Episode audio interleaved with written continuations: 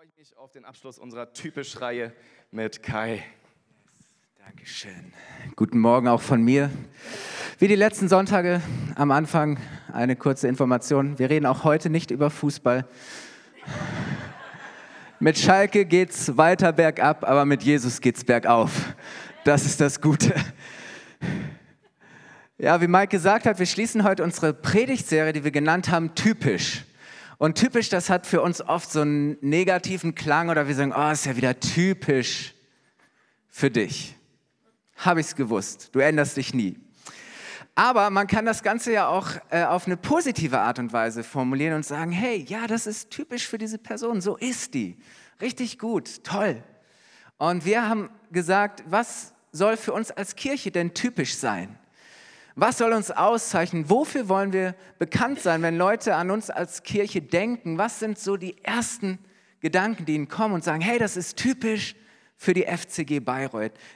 Und uns ist das wichtig, immer wieder auch gemeinsam darüber nachzudenken, was für eine Kirche wollen wir sein? Was soll für uns gemeinsam selbstverständlich sein, weil wir absolut davon überzeugt sind, weil uns bestimmte Dinge total wichtig sind. Und wir haben am ersten Sonntag darüber gesprochen, wir wollen Gottesdienste feiern, die es Menschen so einfach wie möglich machen, Gott kennenzulernen. Zu entdecken, wer Gott ist und was Gott für ihr Leben möchte. Wir haben darüber gesprochen und Mike hat es gerade gesagt, wir wollen, dass Kleingruppen ein Ort sind, wo Menschen echte Freiheit erleben, ähm, wo das Leben geteilt wird, sie im Glauben wachsen. Ähm, da wird Familie irgendwo erfahrbar, erlebbar. Wir haben darüber gesprochen, dass wir durch unsere Next Steps Kurse Menschen helfen wollen, ihre Bestimmung zu entdecken. Hey, wie hat Gott mich gemacht? Warum ist es wichtig, eine Beziehung zu Gott zu haben? Warum, was bedeutet Kirche? Auch in dem Ganzen brauche ich Kirche. Dann zu entdecken, was für eine Persönlichkeit, was für Gaben habe ich denn? Ähm, wie hat Gott mich geschaffen? Und wie kann ich das jetzt leben und umsetzen? Und heute soll es eben auch darum gehen, wie ich das tun kann. Ähm, wir wollen darüber sprechen, dass es für uns typisch ist, dass wir ein Team sind, ein starkes Team. Und wir wollen Menschen helfen, auch eine Möglichkeit zu finden, ihre Berufung, ihre Begabung auf ganz unterschiedliche Weise ähm, zu leben und damit einen Unterschied zu machen im Leben von anderen Menschen. Weißt du, weil du erfahren hast, Jesus hat mich verändert andere, das, was andere Menschen in mich investiert haben, was andere Menschen getan hat, hat mich verändert und jetzt will ich selber etwas dazu beitragen und, und dem, dass andere Menschen verändert werden.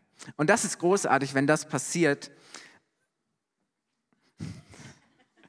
Taufe war letzten Sonntag.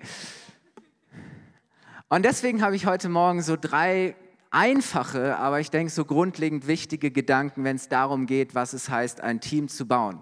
Und das Erste, was am Anfang steht, ist, jeder ist begabt. Die Bibel spricht davon, dass Gott jeden von uns geschaffen hat und zwar sehr gut. Das heißt, Gott hat alles geschaffen und dann ging das durch einen Qualitätscheck. Gott hat sich das nochmal angeschaut, was habe ich da überhaupt fabriziert. Gott schaut sich den Menschen an und sagt, hey, es ist sehr gut. Das heißt, du bist richtig gut gemacht. Du bist sogar einzigartig geschaffen. Von den acht Milliarden Menschen, die auf diesem Planeten leben, ist keiner genau so wie du. So Gott mag keine Kopien, sondern Gott schafft Originale. Du bist einzigartig und wunderbar geschaffen. Das ist die erste und wichtigste Erkenntnis. Und weißt du, Gott hat dir nicht nur einen Körper gegeben, eine äußere Gestalt, ähm, die dich einzigartig machen, sondern Gott hat dir auch eine Persönlichkeit gegeben, geschenkt. Du bist ein, ein, ein Wesen, eine, eine Seele und Gott hat dir ein Paket an Begabungen, an Talenten und Fähigkeiten gegeben. Und deshalb darfst du dir sicher sein, dass du von Gott begabt worden bist. Vielleicht würdest du dich selber nicht als besonders talentiert bezeichnen.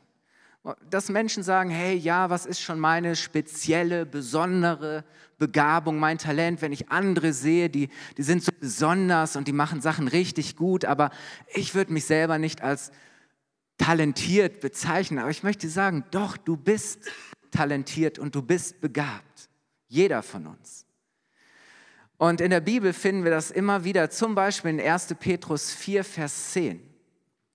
Und da heißt es, Gott hat jedem von euch Gaben geschenkt.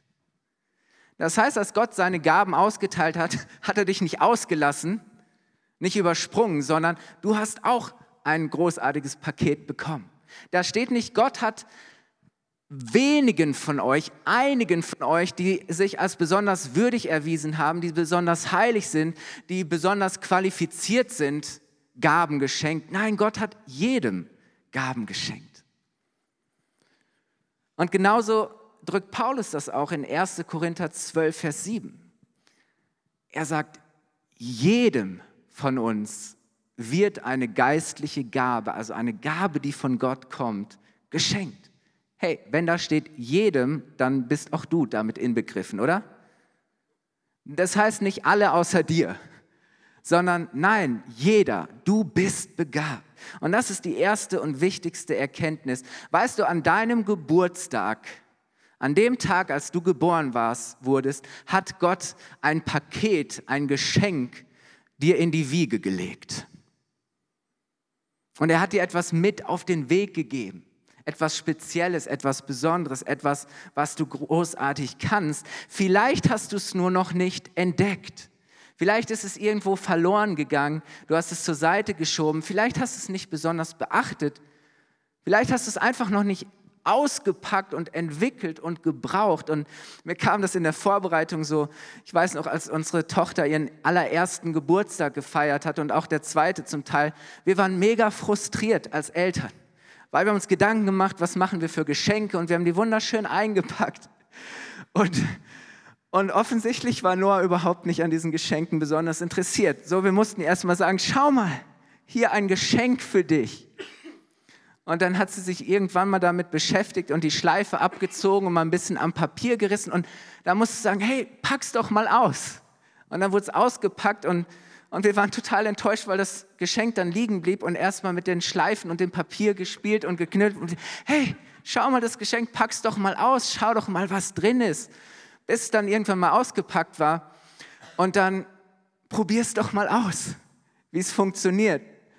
Und dann hat Noah angefangen, dieses Geschenk zu entdecken und sich mehr und mehr, teilweise auch erst Monate später, so richtig damit zu beschäftigen und zu entdecken, was man damit alles machen kann. Und mit dem Ausprobieren haben sich auch ihre Fähigkeiten weiterentwickelt.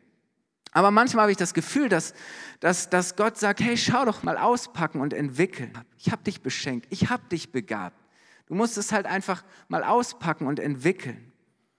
Und deswegen ist es wichtig als erstes, du bist begabt. Gott hat dich beschenkt.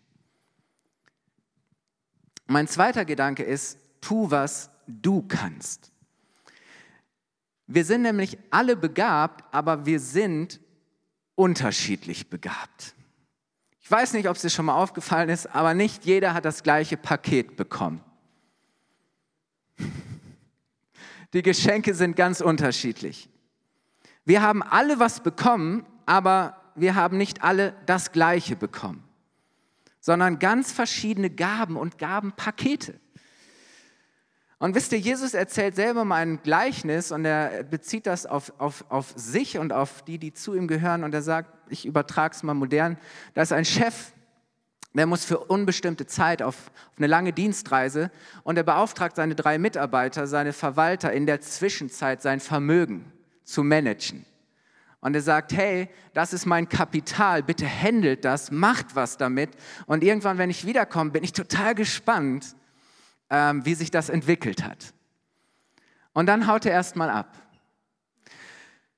Aber wie er verteilt, ist für uns schwierig, weil der eine kriegt 5 Millionen, der andere kriegt 2 Millionen und der dritte kriegt nur eine Million. Und wir denken, was, das ist doch ungerecht, der eine kriegt fünfmal so viel. Also zuallererst muss man verstehen, auch in der Bibel, die Beträge, die ausgeteilt waren, waren sehr große Geldbeträge. Jeder hat sehr viel bekommen für damalige Verhältnisse. Aber wir sind oft so, dass wir zuallererst nicht uns an dem freuen, was wir bekommen haben, sondern wir schauen nach links und nach rechts, was haben die anderen bekommen. Und wir finden das ungerecht und sagen, der hat aber viel mehr bekommen als ich. Sein Paket ist größer. Der ist viel, viel, viel reicher beschenkt worden als ich. Oder als Eltern achtet man auch immer darauf, dass die Kinder gleich gehalten werden. Wehe, der eine hat den Eindruck, dass der andere mehr bekommen hat. Aber so sind wir oft. Wir vergleichen. Und wenn wir den Eindruck haben, weniger zu haben, dann finden wir das ungerecht. Dann sind wir unzufrieden. Aber dazu zwei Dinge. In dieser Geschichte, die Jesus erzählt, gibt es einen wichtigen Hinweis. Und da heißt es nämlich, er gab jedem seiner Fähigkeit entsprechend. Das heißt, er gab jedem das, was für ihn passend war. Das, was jeder händeln, womit jeder auch gut umgehen konnte. Etwas, das herausgefordert hat, aber nicht überfordert hat, zu sagen, hey, das war passend. Weil jede Gabe ist auch gleichzeitig eine Aufgabe. Mit allem, was du, für alles, was dir anvertraut wird, trägst du Verantwortung. Du bist ein Verwalter von dem. Und wisst ihr, ich bringe immer gerne Beispiele aus dem Fußball, sorry. Aber jeder Fußballprofi könnte sagen, es ist so ungerecht, dass Messi so viel talentierter ist als wir alle. Warum hat Messi Messi ist mehrfacher Weltfußballer, für die, die es nicht wissen, spielt bei Barcelona. Aber viele können sagen, hey, ist das nicht ungerecht? Dieser Mann ist von Gott so beschenkt und begabt worden. Dieser Mann hat solch ein Talent, das, das, das alles übertrifft. Und, und zu sagen, hey, warum hat er einfach so viel mehr mitbekommen? Warum hat er diese außergewöhnliche Gabe beschenkt und daneben sehen alle nur gewöhnlich und durchschnittlich aus? Aber weißt du, von Messi wird deshalb auch erwartet, dass er jede Saison 50 Tore schießt.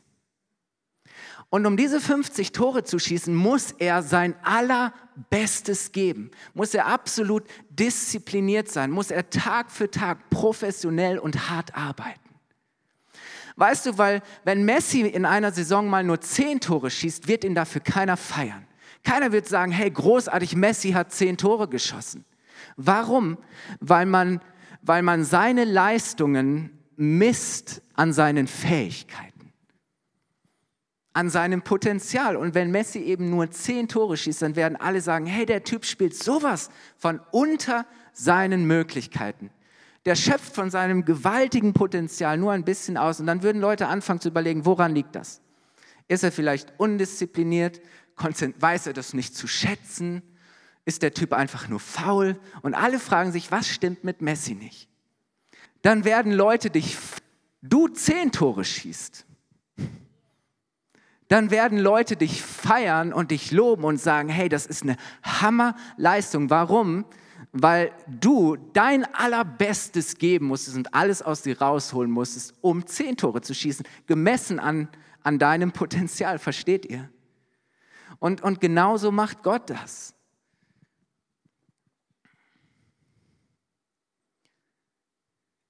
Wem viel gegeben ist, von dem wird auch viel gefordert, sagt Jesus an einer anderen Stelle. Und wisst ihr, manchmal sagen wir, oh, ich will mehr haben, aber überleg dir vorher, ob du auch die Verantwortung willst, die damit verbunden wird. Weil die Erwartung, die damit verbunden ist, wenn du mehr hast als andere, die ist entsprechend höher.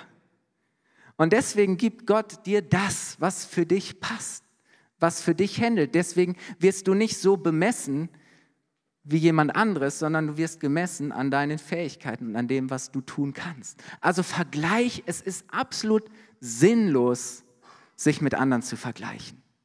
Und ja, Jesus verteilt unterschiedlich viel Gaben, aber wie er verteilt, ist fair, wenn man es so sieht. Das ist der erste Gedanke.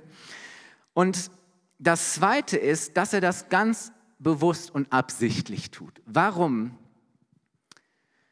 weil es unterschiedliche Gaben und Begabungen braucht für unterschiedliche Aufgaben.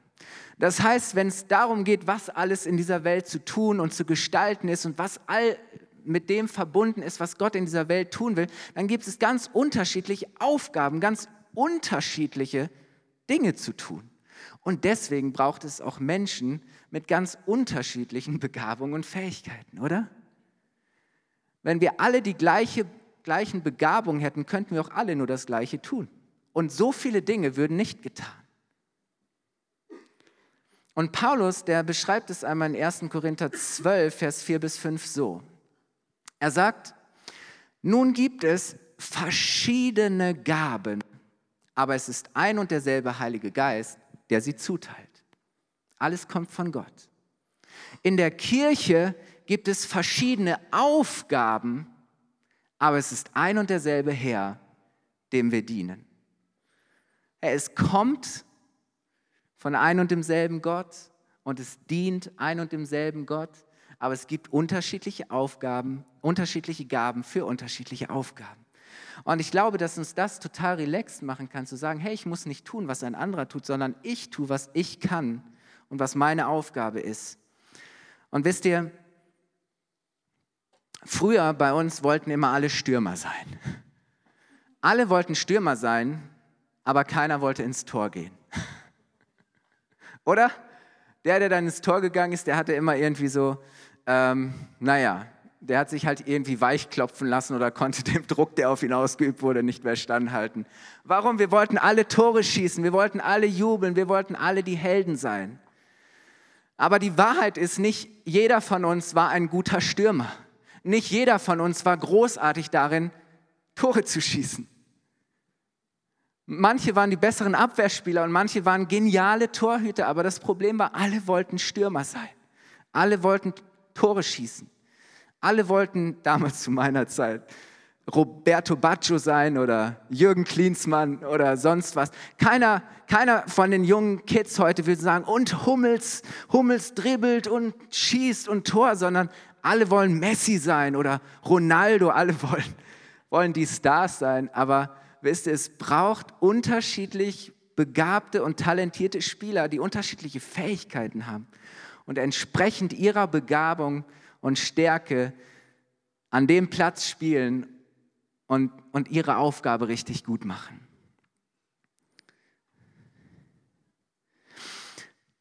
Ist interessant, die Bibel vergleicht die Kirche auch mal mit, mit einem Körper. Und ähm, ich habe recherchiert Google und habe hab Google gefragt, wie viele Körperteile hat der Mensch?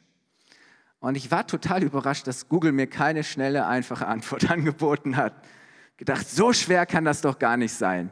Wie viele Körperteile haben wir?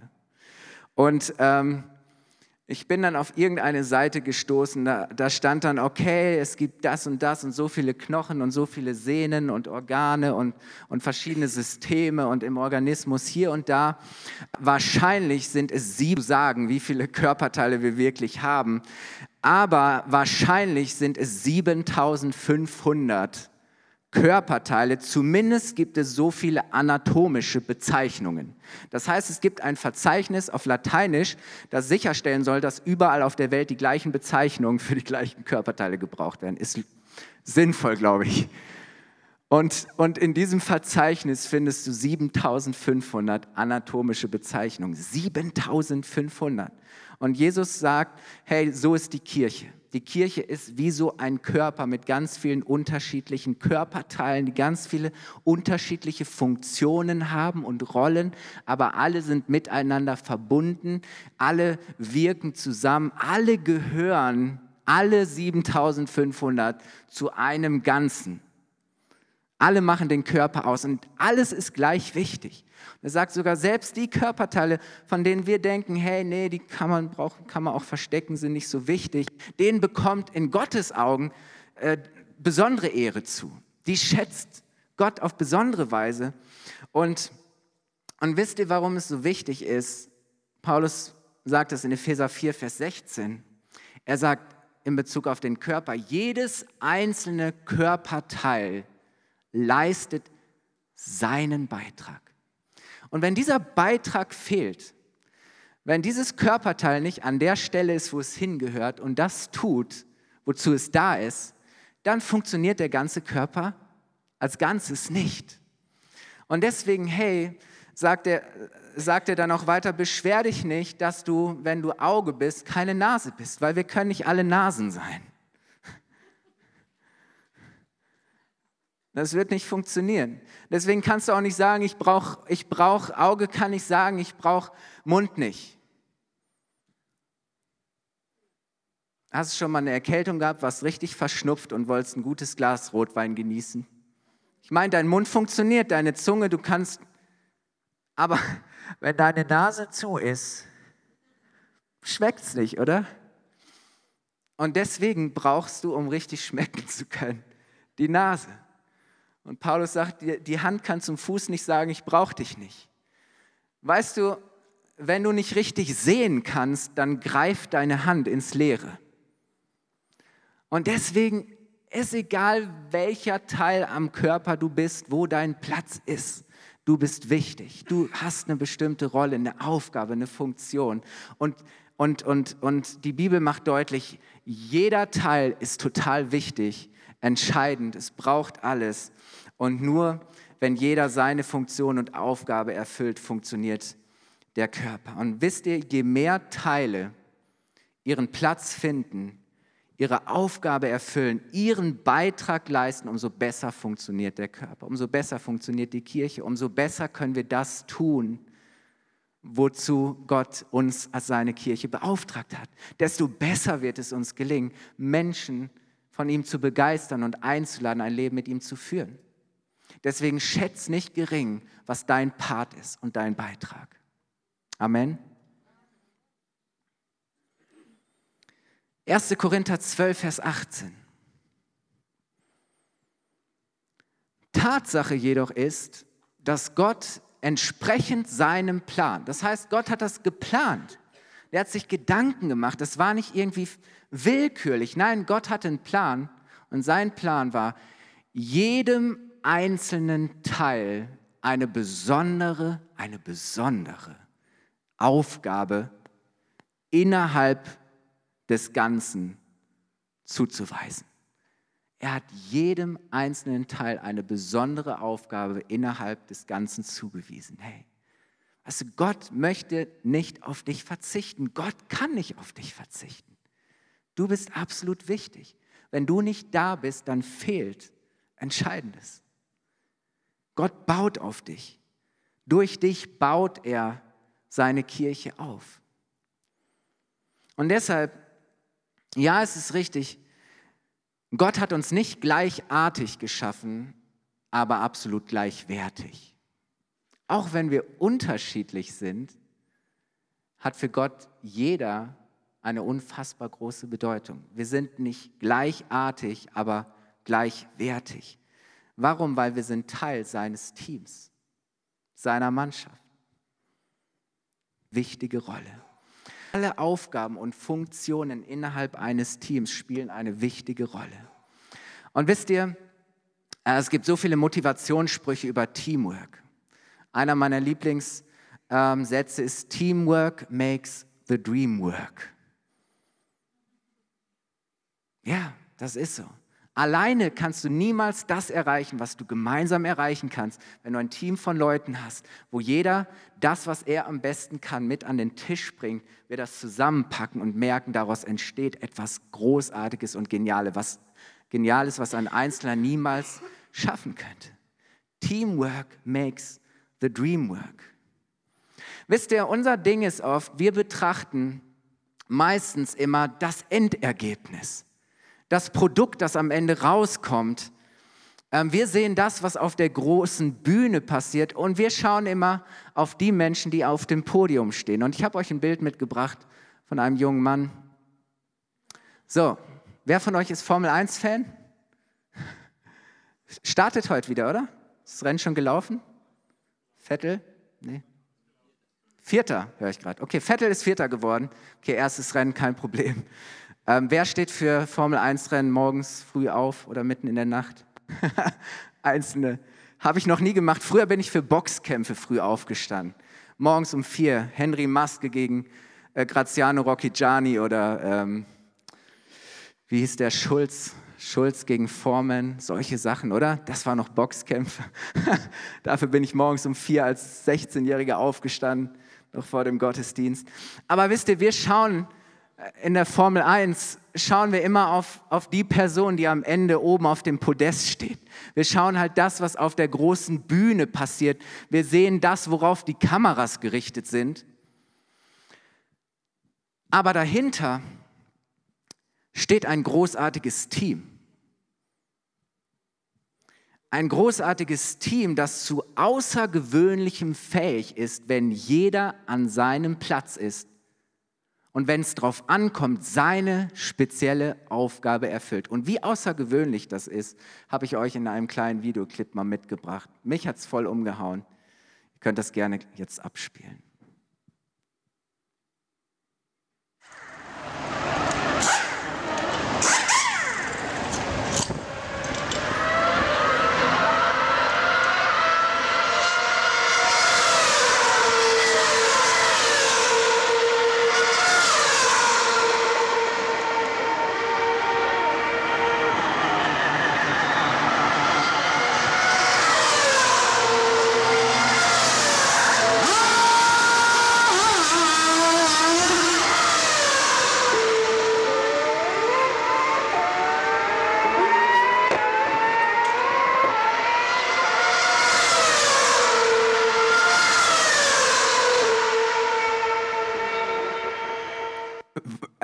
Was? Wie schnell ging das? Es gibt Videos, da ist die Zeit eingeblendet, zwei Sekunden. Kompletter Reifenwechsel. Ich habe gezählt, über 20 Leute stehen dort und warten drauf und jeder, Hand, jeder weiß, was seine Aufgabe ist. Jeder Handgriff muss sitzen, jeder erfüllt seine Rolle und Funktion und dann weiß er, okay, dann ist das und das mein Job. Und, und wisst ihr, ähm, man sagt nicht umsonst, dass Rennen auch in der Box entschieden werden. Und deswegen ist es wichtig, was für ein Team du in der Box hast. Ihr könnt das nächste Bild anschauen. Das ist, was wir oft nicht sehen. Wir sehen Vettel, aber er weiß, ich habe ein Team in der Box. Auf die kann ich mich verlassen. Das sind Leute, die mit Leidenschaft und Hingabe das tun, was sie tun. Und wisst ihr, dann gibt es nicht nur die, die während des Rennens in der Box sind, sondern das Team ist noch viel größer. Weißt du, weil du hast Konstrukteure und Entwickler und Techniker und, und was weiß ich nicht alles. Und ich, ich habe ein bisschen recherchiert. Ähm, Rennstelle wie Ferrari oder McLaren haben ein Team von 600 bis 700 Mitarbeitern. Ja, Ferrari 750 Mitarbeiter, die zum Team Ferrari, zu diesem Rennstall gehören, die nichts anderes tun, dass jeder das mit einbringt, was er kann, wo jeder sein Bestes gibt, damit am Ende gewonnen wird. Und wisst ihr, ich glaube, ähm, dass egal welche Aufgabe jemand in diesem Team hat, jeder stolz ist, Teil eines der Vettel gewonnen. Jeder als Gewinner fühlt, da wird keiner sagen, nee, jetzt hat der Vettel gewonnen ich habe ja, nur die, hab ja nur die Schraube gelöst und ich habe nur den Reifen gewechselt. Nein, alle haben am Ende gewonnen. Wir haben gewonnen. Wir als Team haben gewonnen, oder? Ferrari hat gewonnen. Nicht nur Sebastian Vettel. Ja, er hat das Auto über die Ziellinie gefahren und er hat außergewöhnliche Fähigkeiten, aber letztlich tut er auch nur das, was er am besten kann.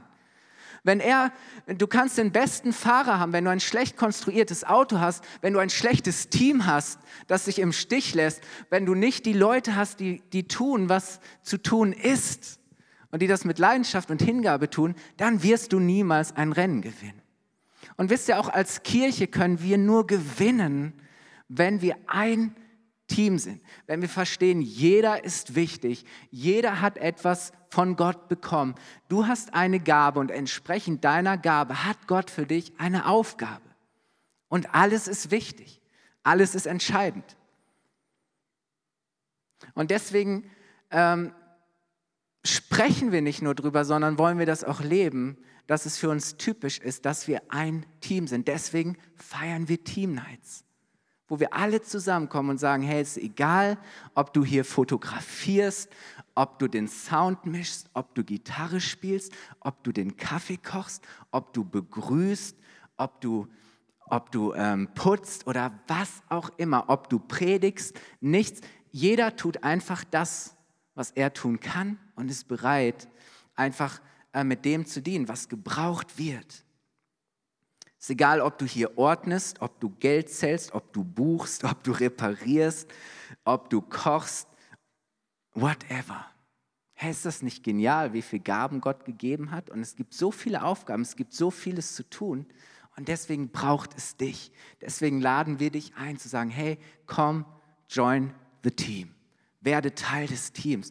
Und gibt es nichts motivierendes? Es gibt doch kaum etwas motivierenderes, als, als, als zu einem richtig genialen Team zu gehören, oder? Wo wir ja alle unterschiedliche Dinge tun und in Gruppen auch gemeinsam, aber letztlich dienen wir alle und dient alles gemeinsam einem großen gemeinsamen Ziel. Und deswegen ermutigen wir Leute auch, ähm, in Teams zu kommen, zu sagen, hey komm, bring dich ein, bring das mit, was du kannst, ähm, tu praktische Dinge. Ähm, deswegen ist es für uns gar nicht komisch, Leute zu bitten, mitzuarbeiten, weil wir glauben, das ist das Normalste. Und es wird dich segnen und du wirst andere dadurch segnen. Das ist Gottes Idee. Gott ist ein Teamplayer. Gott liebt Teamwork. Und wisst ihr, das Geniale ist, wir tun nicht das Gleiche, aber wir tun es für das Gleiche. Wir haben das gleiche Ziel. Und Paulus formuliert es mal so in 1. Korinther 3, 8 bis 9. Da hat sich die Kirche darüber den Kopf zerbrochen, welche Aufgabe denn wichtig ist. Und sie sagen, hey, der Apollos, der ist so begabt und talentiert und das, was der hier macht, das ist doch das Entscheidende und Wichtige. Und andere haben gesagt, äh, äh, äh Paulus, was Paulus hier macht, das ist doch wirklich wichtig. Und, und, und Paulus macht deutlich, er sagt, nein, ihre Aufgaben so unterschiedlich sie sind, dienen demselben Ziel. Und beide werden von Gott ihren Lohn bekommen. Es ist also Gottes Werk, an dem wir miteinander arbeiten. Wir arbeiten nicht nebeneinander her, wir arbeiten schon gar nicht gegeneinander, sondern wir arbeiten miteinander gemeinsam an Gottes genialem Werk. Und weißt du, deshalb ist mein Beitrag wichtig und gleichzeitig wieder nicht so wichtig. Weil er seine Bedeutung durch das Ziel gewinnt, dem er dient. Weißt du, wenn du weißt, das, was ich tue, egal was, so klein es auch und unbedeutend es erscheinen mag, wenn es einem lohnenden und großartigen Ziel dient, gewinnt es doch an Bedeutung, oder? Dann weißt du, hey, das ist wichtig.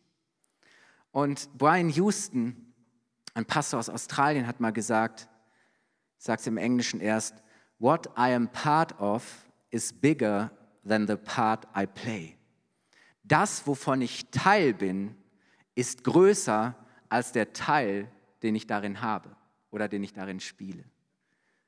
Und das ist so wichtig zu verstehen. Es geht nicht um mich, es geht nicht um großen Werk dienen kann, meinen Dienst, sondern wie ich mit allen anderen dem einen großen Werk dienen kann. Und ganz ehrlich, mit, wir haben uns doch immer wieder auch in Situationen schon mal gefragt, warum mache ich das hier überhaupt? Warum mache ich das hier überhaupt? Lohnt sich das überhaupt? Wozu das Ganze? Was bewirkt das? Lohnt sich das? Warum? Weil wir wollen was Sinnvolles, etwas Wertvolles, etwas Lohnenswertes tun. Und was mich daran begeistert, Gott zu dienen. Und mir ist es völlig egal, ob ich sonntags hier stehe und predige oder ob ich am Dienstagvormittag hier die Toiletten putzen würde. Habe ich auch alles schon gemacht. Überhaupt gar kein Thema. Ähm, ist, dass ich weiß, was auch immer ich für Gott tue, wird niemals vergeblich sein. Paulus sagt, was auch immer ihr für Gott tut, ist nicht vergeblich sondern es lohnt sich.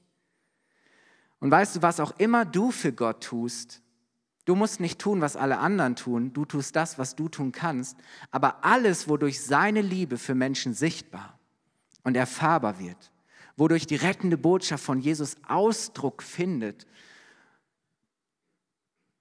ist unglaublich kostbar und wertvoll. Und wisst ihr, du musst es nicht alleine schaffen. Du leistest einfach nur deinen Beitrag. Jemand anderes gibt seinen Beitrag dazu und gemeinsam dient es dem, dass Gott tut, was Gott tun möchte.